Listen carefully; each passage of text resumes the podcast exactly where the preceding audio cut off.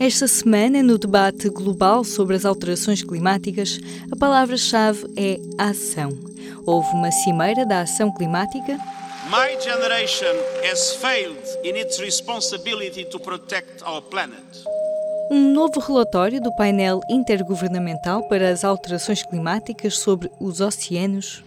É mesmo preciso reduzir as emissões de dióxido de carbono para proteger os oceanos e para travar o degelo e uma greve climática global convocada para sexta-feira. Este é o P24. Hoje, antes de tudo, o alerta global para o impacto das alterações climáticas em três atos: ciência, política e cidadania. Parte 1 Um novo alerta da ciência. This report is unique because for the first time the IPCC has produced an in-depth report examining the furthest corners of the earth. Esta quarta-feira foi apresentado no Mónaco um novo relatório do painel intergovernamental para as alterações climáticas, o IPCC. O relatório especial sobre oceano e criosfera num clima em mudança alerta para um futuro negro de oceanos doentes, afetando toda a vida na Terra. A jornalista Cláudia Carvalho Silva falou-nos diretamente do Museu Oceanográfico do Mónaco, com o mar ao fundo. Este relatório do IPCC é uma constatação daquilo que já sabíamos, mas desta vez com conhecimento científico mais atualizado do que nunca e aponta soluções para se tentar contornar o mal que já está feito nos oceanos e nos glaciares. O relatório está dividido em três partes: as consequências que já podem ser observadas, algumas projeções e, por último, soluções para evitar os cenários negros que se anunciam se nada for feito. Começamos pelo que já está a acontecer agora. Uma das principais conclusões do relatório é que há fenómenos meteorológicos extremos que antes aconteciam uma vez por século e que agora poderão passar a acontecer anualmente. Falamos da subida da água do mar associada a tempestades mais fortes e mais frequentes, mais vento, mais chuvas, mais inundações. E isto pode acontecer em Portugal também. Entre as projeções, uma coisa é certa. A subida das águas do mar é uma realidade tanto no melhor como no pior cenário possível para os próximos anos. Cláudia Carvalho Silva explica em mais pormenor este diagnóstico pouco animador da saúde dos oceanos. Nas últimas décadas, os oceanos têm funcionado como uma esponja e absorveram cerca de 90% do calor em excesso. Também absorveram dióxido de carbono. The ocean has been acting like a sponge, absorbing carbon dioxide and heat to regulate the temperature. Só que isto tornou-os mais ácidos e mais quentes, com menos oxigênio. Já os glaciares têm desaparecido a um ritmo alarmante, com o gelo no Ártico a sofrer uma redução sem precedentes nos últimos mil anos. Quando os cientistas falam num oceano doente, referem-se a todas as formas de vida. A juntar a tudo isto, a biodiversidade marinha fica em risco e há também milhões de pessoas em zonas costeiras que podem sofrer consequências e que têm de se adaptar. Os cientistas do IPCC relembram numa das primeiras frases do relatório que todas as pessoas na Terra dependem direta ou indiretamente dos oceanos e da criosfera, as partes geladas da Terra. A solução, uma ação coordenada. This report highlights also the urgency of timely, ambitious, coordinated and enduring action. É mesmo preciso reduzir as emissões de dióxido de carbono para proteger os oceanos e para travar o degelo. A redução das emissões de gases com efeito de estufa é um dos pontos centrais do Acordo de Paris assinado em 2015, o que nos leva à parte 2, as promessas políticas da Cimeira da Ação Climática. Líderes mundiais, empresários e ativistas pelo clima estiveram reunidos em Nova York a 23 de setembro. Ouvimos João Ruela Ribeiro, jornalista da secção Mundo. A Cimeira da Ação Climática foi convocada pessoalmente pelo secretário-geral da ONU, António Guterres, à margem da Assembleia Geral das Nações Unidas. This is not a climate talk summit. We have had enough talk. This is not a climate negotiating summit because we don't negotiate with nature. This is a climate action summit. Teve uma particularidade que foi eh, a exigência para os países, para os oradores participarem, de que fossem apresentadas propostas concretas para intensificar os esforços para o cumprimento do Acordo de Paris. E a particularidade é que, de certa forma, funcionou como um, um divisor de águas. O que estão então a fazer estes países pelo planeta? Financiamento para fundos internacionais de apoio aos países em desenvolvimento, aposta em energias renováveis, esforços para reflorestação, mas o, o, crucial que seria o, o, corte das emissões de gases com efeito estufa, na hora de se prometer e de se, e de se comprometerem uh, a, a, dar estes passos, ficou bastante aquém houve um grande esforço da parte da ONU para que os países trouxessem propostas concretas e também uma tentativa de forçar os decisores políticos a porem em marcha mudanças robustas. O tom do secretário-geral das Nações Unidas, António Guterres, tem sido cada vez mais de alarme. Nota-se esta diferença entre o discurso e as propostas políticas que tratam este assunto como mais um do caderno de encargos que tem da governação do seu país e o, a urgência e o alarme que as evidências científicas nos mostram, e quase todos os dias temos estudos que atestam isso mesmo. And young people, above all, young people are here providing solutions, insisting on accountability and demanding urgent action. They are right. Idealmente, e é isso que se calhar muitos ativistas que são apelidados de extremistas pedem, mas que na verdade estão a, se calhar a difundir esse consenso científico é de que se trate a questão da, das alterações climáticas como o problema existencial, o problema que pode pôr em causa a própria humanidade como nós a conhecemos. My generation has failed in its responsibility to protect our planet. That must change. Isto não se pode ser dito de muitos mais problemas que os líderes políticos enfrentem todos os dias. O objetivo do Acordo de Paris é não deixar que o planeta aqueça mais do que 2 graus Celsius em relação aos níveis pré-industriais. A principal via é controlar a emissão de gases de efeito de estufa. Uma das bases desse objetivo é a descarbonização, ou seja, os países industrializados têm uma pegada neutra de carbono, ou seja, não dependam de combustíveis fósseis para funcionarem.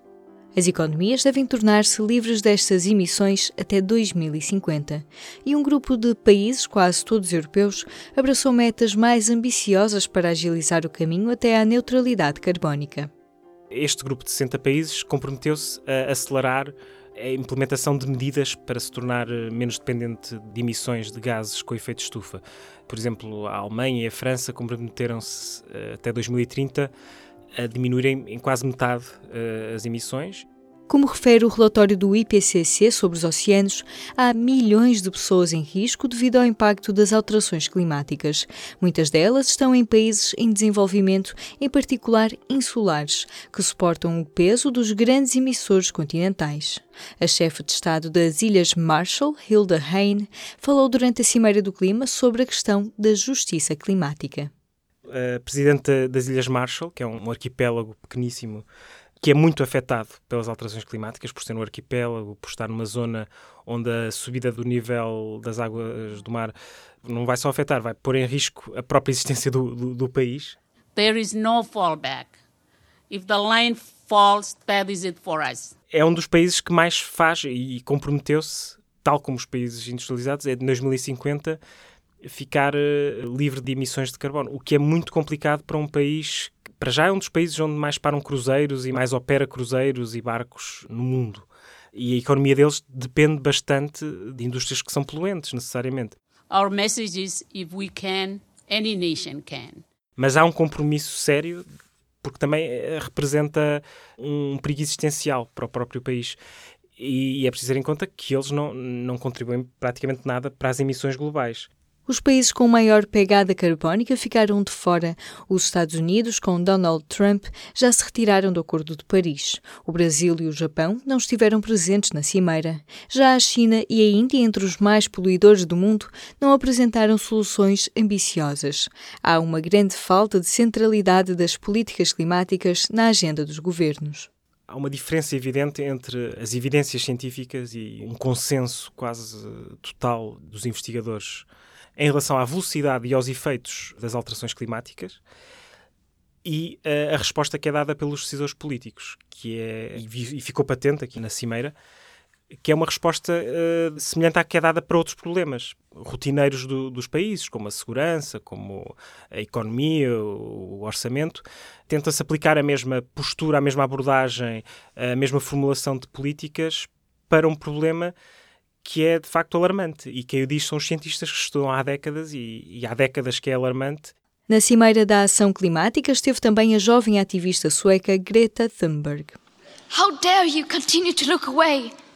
Num discurso emotivo, a jovem de 16 anos avisou os líderes mundiais que as gerações futuras estarão atentas. The world is waking up. And change is coming whether you like it or not.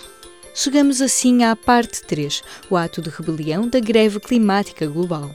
Esta é uma semana de mobilização que culmina na greve climática global nesta sexta-feira, dia 27 de setembro.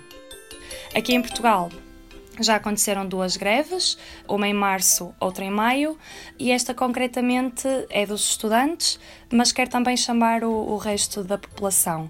Mariana Durães é jornalista do P3. Explica que o movimento de greves pelo clima remonta à iniciativa de Greta Thunberg, que começou a faltar às aulas à sexta-feira em protesto contra a inércia dos governos. Desencadeou uma série de ações por todo o mundo.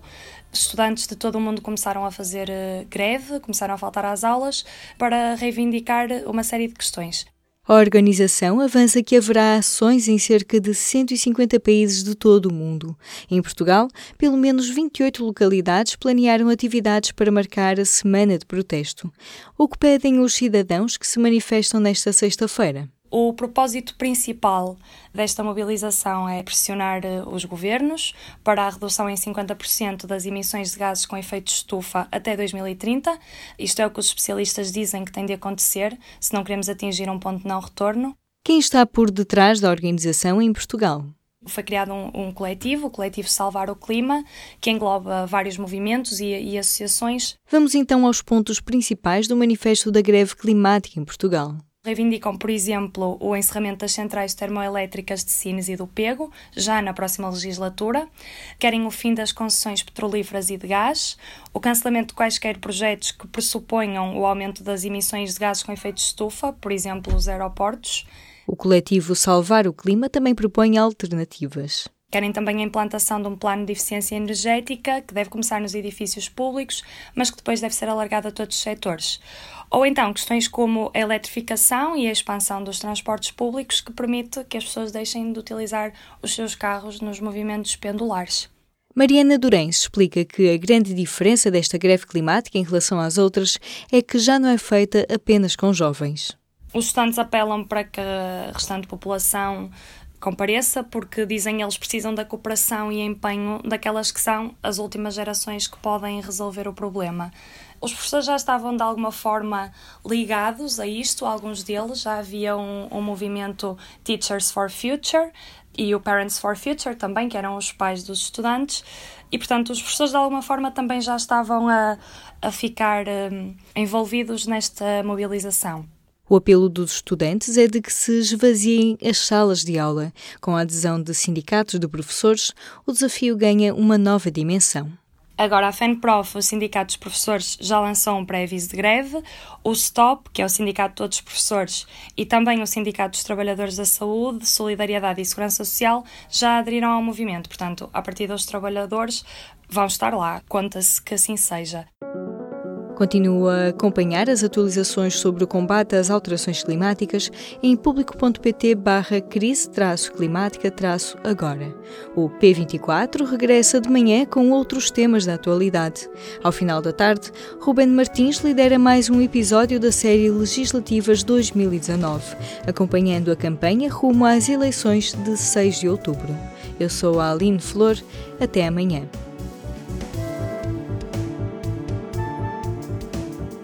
O público fica no ouvido.